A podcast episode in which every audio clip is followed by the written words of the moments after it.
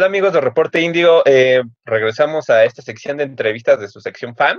Este, pues hoy tenemos una historia bastante sorprendente, alguien que nos va a enseñar a entrar como pues, a una nueva normalidad. Ya sabrán por qué se los digo más adelante. Él es este Misael Ruiz y pues hola Misael, ¿cómo estás? Hola, buenas tardes. Bien, bien, ¿y tú? Pues bien, aquí disfrutando la cuarentena. ¿Y a ti cómo te va en todo esto? Bien, igual, pasándola, sobrellevándola. Perfecto, Misa. Este, pues antes que nada, eh, quisiéramos conocerte, saber quién es Misael. O sea, sabemos que es un deportista de, de la modalidad a este deporte adaptado, pero cuéntanos este, a qué se dedica Misael, cuántos años tiene, qué te gusta hacer, qué no te gusta. Platícanos un poquito más. Bueno, yo soy Misael Ruiz, tengo 27 años, soy atleta paralímpico de tiro con arco para ciegos y débiles visuales. Y soy el actual bicampeón nacional de tiro con de débiles visuales, categoría B3 y B2. Entonces, pues ahí estamos. Ok, perfecto. Oye, este, eh, ¿cómo fue que te interesaste eh, en este deporte? O sea, como por qué se dio la elección de, del tiro con arco y no en otra modalidad. Bueno, previo a un campeonato nacional de golbol, a nosotros nos empiezan como a, a, platicar del tiro con arco para ciegos, porque en ese entonces era tenía cuestión de seis meses que estaba practicándose en México, o sea, era un deporte completamente nuevo. Y pues obviamente lo que buscaban era personas que empezaran a practicarlo para que el deporte empezara como a tener más auge y todo eso, ¿no? Y pues a mí me dio curiosidad porque para mí el tiro con arco puede ser un deporte muy visual, o sea, no, no lo asociaba a un deporte adaptado en cuanto a ciegos y débiles visuales.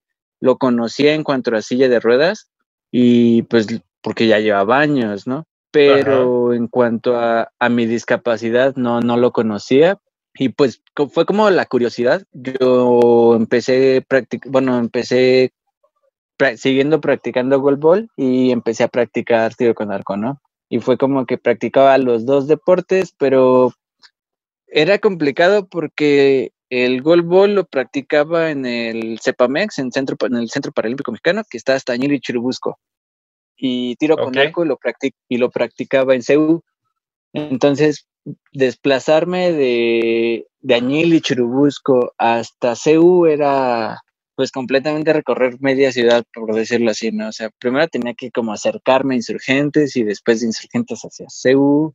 Entonces sí, era como que trayectos largos y se me complicaba como practicar los dos deportes porque coincidían en horario y en días. O sea, los dos se mm, practicaban de lunes a sábados y pues eran en casi casi los mismos horarios. Entonces tenía que dejar de ir a uno para ir al otro, ¿no?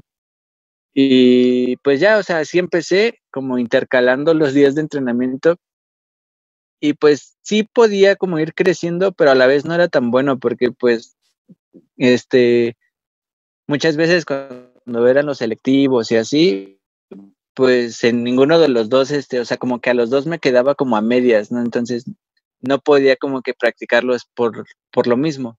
Me decido por el tiro con arco no totalmente, sino fuimos al campeonato nacional, quedamos subcampeones en golbol. Y después del campeonato nacional, pues yo dije, bueno, ya quedé aquí subcampeón, este, voy a, voy a ir como que diario a entrenar tiro con arco, ¿no? Y voy a ver como que cómo se van dando las cosas, me iba interesando también. Es un deporte que pues es completamente diferente porque el otro era un deporte en conjunto y este era un deporte individual. Y finalmente, pues por lo mismo de que yo nada más iba así como de vez en cuando, pues yo no tenía material, o sea, el material a mí me lo proporcionaba la UNAM y mi entrenador, ¿no? No era como que yo tuviera mis propias, mi propio arco, mis propias flechas, mis instrumentos, ¿no? Y este, y empecé a practicarlo y eso fue como por noviembre, que, bueno, sí, octubre, noviembre, que empecé a ir como que ya diario, previo al nacional que se iba a hacer en enero, obviamente mi entrenador no contaba con que yo fuera o con que yo quisiera ir a participar por lo mismo de que pues era muy como prematuro, por lo mismo de que llevaba escasos mes, mes y medio practicándolo, ¿no? Entonces a mí no me consideraban como en ese grupo que iba a ir a participar al nacional. Y en diciembre yo le digo a mi entrenador, como unas dos semanas antes de que fuera el nacional, el nacional empezaba un día 9 o 10 de enero y yo pasando, este, antes de Año Nuevo, pasando Navidad, antes de Año Nuevo, le marco a mi entrenador y le digo, oye, pásame los papeles, a dónde tengo que hacer los depósitos para la inscripción y todo. Y mi entrenador así de, ¿vas a participar? y dice, pues si no tienes equipo, o sea, le digo, ah, bueno, este, porque en ese entonces pues yo no tenía equipo, ¿no? Y le digo, ah, préstame un arco, préstame unas flechas, y pues, sí, yo participo. Y me dice, bueno, dice, o sea, le digo, pues de que quede en último lugar no pasa, ¿no? Sea, finalmente estoy como experimentando, quiero ver, me quiero aventar. Y me dice, bueno, si tú quieres gastar lo de la inscripción, pues adelante, ¿no? O sea, pues es tu dinero, tú puedes hacer lo que quieras. Y así, bueno, va. Y me presta un arco, bueno, la UNAM me prestó un arco que era de iniciación totalmente, un arco súper, súper básico, porque los, entre, los arcos que mi entrenador tenía todos eran de zurdo, no me servían. Entonces, la UNAM me prestó un arco de iniciación, mi entrenador me prestó unas flechas usadas y todo. Y yo hasta ese día había entrenado con un guía porque en ese momento el torneo, los torneos de tiro con arcos que organiza la Federación Mexicana de Tiro con Arco, se supone que iba a ser el mismo, la misma sede para convencionales que para paralímpicos. Entonces yo había entrenado con un guía durante todo el, bueno, ese periodo, ¿no? Ese periodo de mes y medio, dos meses, yo lo había entrenado con un guía, que igual era un arquero. Entonces en lo que se supone que él iba a estar descansando de la competencia, me iba a estar ayudando uh, como guía. Y previo, dos días antes del torneo, nos avisan que se va a cambiar, que los convencionales se van a ir al Comité Olímpico a Polanco y los, los paralímpicos nos vamos a ir a, a Cepamex, a Chirubusco. Entonces yo me quedo dos días antes del torneo, me quedo sin guía y un guía con el que ya había entrenado, ¿no? Entonces, pues lo más fácil que hice fue así como de decirle a mi novia, oye, ayúdame. Y mi novia así como de, pues yo te puedo ayudar, pero pues no sé nada de tiro con arco, o sea, no sé nada, nunca he entrenado contigo, no nada. Y le digo, tú nada más ayúdame y ya, ¿no? O sea, fue mi entrenador, le explicó en media hora más o menos lo que tenía que hacer, cómo se tenía que hacer para sacarme los puntajes, para ajustarme la mira. Entonces, pues íbamos como completamente improvisados porque no traíamos equipo, no, o sea, teníamos, mi novia tenía como entrenamiento de media hora para hacer una guía y manejar las miras y todo. Ok. Y este, y pues era raro porque pues llegué y todos eran arcos así súper padres, súper nuevos, arcos ya, o sea, profesionales, y pues yo con mi arquito de iniciación, ¿no? Entonces obviamente todos volteaban a verme así como de, ¿por qué traes eso? Y yo así de, pues es que pues solo tengo esto, ¿no? Y ya empezó el torneo, pues yo fue un torneo en el que lo disfruté porque pues yo iba como a divertirme, yo estaba jugando, yo estaba conviviendo más con mi novia, como, digamos, como que aprendiendo, ¿no? Van pasando va pasando el torneo y pues voy pasando como que filtros, filtros, filtros y llego a la final. Entonces, como que a mí me cayó el 20 de que estaba en la final ya que había llegado a la final y fue así como, no 20, llegué a la final y pues ni siquiera tengo equipo, ¿no? Y la persona con la que yo llegué a la final pues era otra arquera de la UNAM, como por lo mismo de que son pocas este, personas a nivel nacional, se junta la categoría femenil y varonil y compiten en la misma categoría. Entonces yo llegué contra la otra representante de la UNAM y pues los dos era como de, de este, los dos éramos de la UNAM, obviamente mi entrenador era como de, de este, no, pues ya llegó la medalla de oro, pues ya se quedó en la UNAM, o sea, como gane quien gane la, medalla de, oro, ya se quedó en la UNAM, ¿no? Para esto la UNAM funge como un estado en cuanto a deportes. Eh, la UNAM y el Politécnico fungen como un estado. Entonces, este, nosotros pues íbamos representando a la UNAM.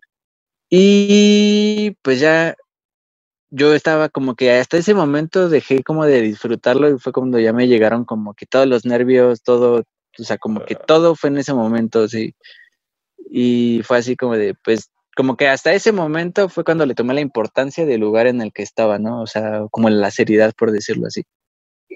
Y pues ya no era como que ya iba a divertirme, sino ya en verdad ya quería esa medalla, ¿no? Era como de, pues es, es una medalla de oro, pues que no la va a querer, ¿no? Entonces era como de, ya quiero esa medalla y pues voy a dar como que todo para, para, este, para ganarla. Obviamente me ponía nervioso porque la persona la que yo tenía al lado era la persona a la que yo le aprendí como todos los, todas las habilidades del tiro con arco, era la persona que me había como aconsejado, enseñado, y, y, a la que yo había como que visto crecer y pues que obviamente yo la consideraba como que pues una de las mejores tiradoras de, de México, ¿no?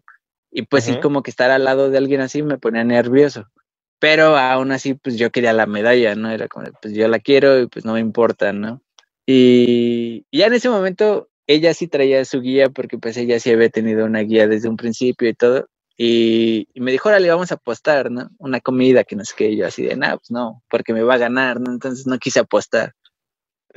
y, y, este, y mi novia me dice, vas bien, vas bien. Y yo le digo, no, pues no me digas cuánto puntaje llevo, cuánto nada, porque no quiero saber. Porque si me dices que voy bien, me voy a confiar y pues voy a terminar perdiendo, ¿no? Y si me dices que voy mal, me voy a presionar y voy a terminar perdiendo. Entonces no me digas nada, ya hasta al final que salga como los resultados, pues ya veo, ¿no?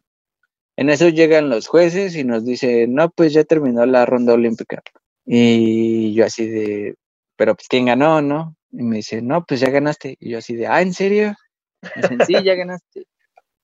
Y así de, wow. Y pues así fue como que me, mi primer campeonato. Para todo esto, el tiro con arco se divide en un torneo clasificatorio y las rondas olímpicas. El torneo clasificatorio es como el torneo, por ejemplo, si lo comparas con fútbol, es como el torneo de la liga, ¿no? Y las rondas olímpicas es como la liguilla. Entonces, muchas veces, porque tú quedes en primer lugar en el clasificatorio no significa que tú seas campeón. El campeón lo sacan de las rondas olímpicas. Las rondas olímpicas, por lo general, el primero pasa libre el segundo se enfrenta contra el noveno, el tercero contra el octavo y así, ¿no? Mm. Se van como haciendo las llaves. Pon tú, el primero puede, el que quedó en primer lugar del clasificatorio puede pasar libre hasta semifinal. Y mientras se van haciendo octavos de final, cuartos de final, así hasta que llegan como a las semifinales, ¿no? ¿Qué pasó por tu cabeza? Porque mira, le ganaste a la que te enseñó todo esto y le ganas al pionero de todo esto. ¿Qué pasaba por tu cabeza en ese momento? Porque, pues me imagino, todo esto era nuevo para ti. El deporte, la modalidad. ¿Qué pasaba por tu cabeza? ¿Qué pensabas en esos momentos que decías, vaya, ¿a quién estoy ganando? O sea, te convertiste sin buscarlo en ser el número uno en México. Sí, porque este, realmente yo llegué como que sin buscarlo, o sea, sin esperar nada, sin nada. Entonces, te digo, o sea, ni siquiera tenía equipo, no tenía nada, era como que, pues, todo era prestado, todo lo que yo traía era prestado, e, este, mi equipo, pues, no era como que el mejor, pues, tú llegabas a los torneos y todos te veían como que raro, porque, pues, ni siquiera llevabas como que el equipo adecuado para un torneo, ¿no? Entonces, este, hasta ese momento, pues, como que, por ejemplo, yo busqué como el pase al mundial, pero como que no había entrado en cuenta que pues ni siquiera tenía equipo, ¿no? Entonces dije, no, si hubiera ido, si hubiera ido al mundial, pues ni siquiera hubiera tenido como que el equipo necesario, el equipo para, para ir a competir contra personas que ya traían arcos de tres mil, cuatro mil, cinco mil dólares, ¿no? Entonces era como que cuando pues el arco que a mí, a mí me prestaba la UNAM era un arco de unos 50 dólares entonces era como que una gran diferencia de traer un, equipo de 50, ah, de 50 dólares e ir a competir contra alguien que traía un equipo de 4 mil dólares, ¿no? Entonces sí era como que esa, esa parte de, de me sentía bien porque decía, wow, gané y ni siquiera tengo equipo, ¿no? Y mi entrenador era como de, pues si nos ponemos, o sea, si le echamos ganas y te pones a comprar, si bla, bla, todo lo que hemos logrado sin equipo lo podemos mejorar ya teniendo como el equipo adecuado. Ok, oye, ya por último, eh, ¿qué es lo que sigue para ti? ¿Qué retos vas a buscar en cuanto pase todo esto? No has perdido, pues ahora sí que el ritmo de entrenamiento no es el mismo, pero sigues entrenando. ¿Qué es lo que vas a, a, este, buscar para, para esto, para, para cuando todo esto pase? hay dos torneos pendientes, si no, si no mal recuerdo que los mencionaste. Eh, ¿Vas directamente con ellos y qué más? Pues en cuanto a competencias nacionales, por ejemplo, quedaron de avisarnos si se hacía el nacional en agosto. Pero pues ya estamos a la vuelta de agosto y pues como veo las cosas no creo que se haga. Pues no nos han avisado nada, entonces como que no creo que ahorita como que sea lo más prudente hacer como un torneo. Si se hace, yo creo sería como a finales de, del año. Yo espero porque si creo que cambiaría mucho que sea un año sin competencias, porque pues yo realmente este año competí en enero y desde enero no tengo competencias, o sea, he tenido entrenamientos, pero no he tenido competencias. Yo espero que si se haga el nacional. En dado caso de que no se haga, pues creo que sí sería un torneo, un año sin competencias.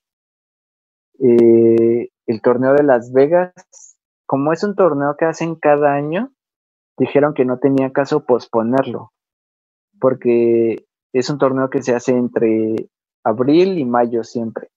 Entonces dijeron, los organizadores dijeron que no tenía caso hacerlo como en, en, diciembre, si luego luego en abril se iba a volver a realizar. Exacto, sí, claro.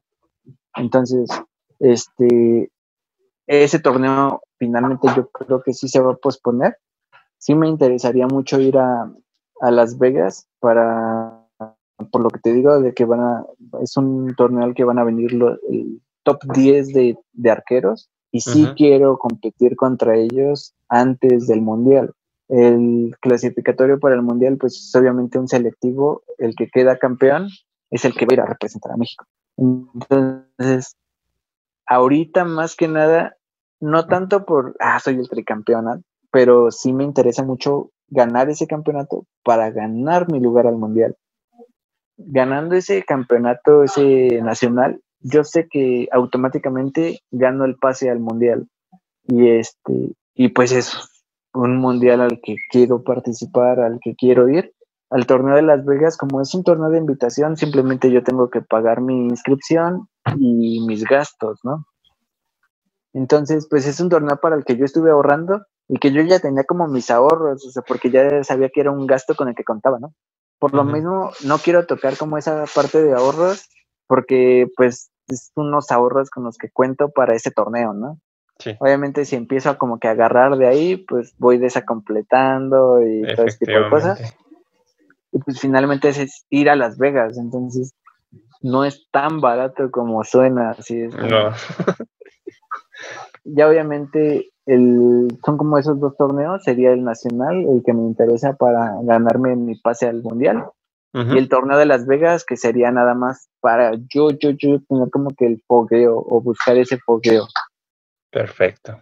Pues ok, Misa, te agradezco tu tiempo, de verdad, este, gracias por contestarme ahora sí las llamadas, porque fueron dos.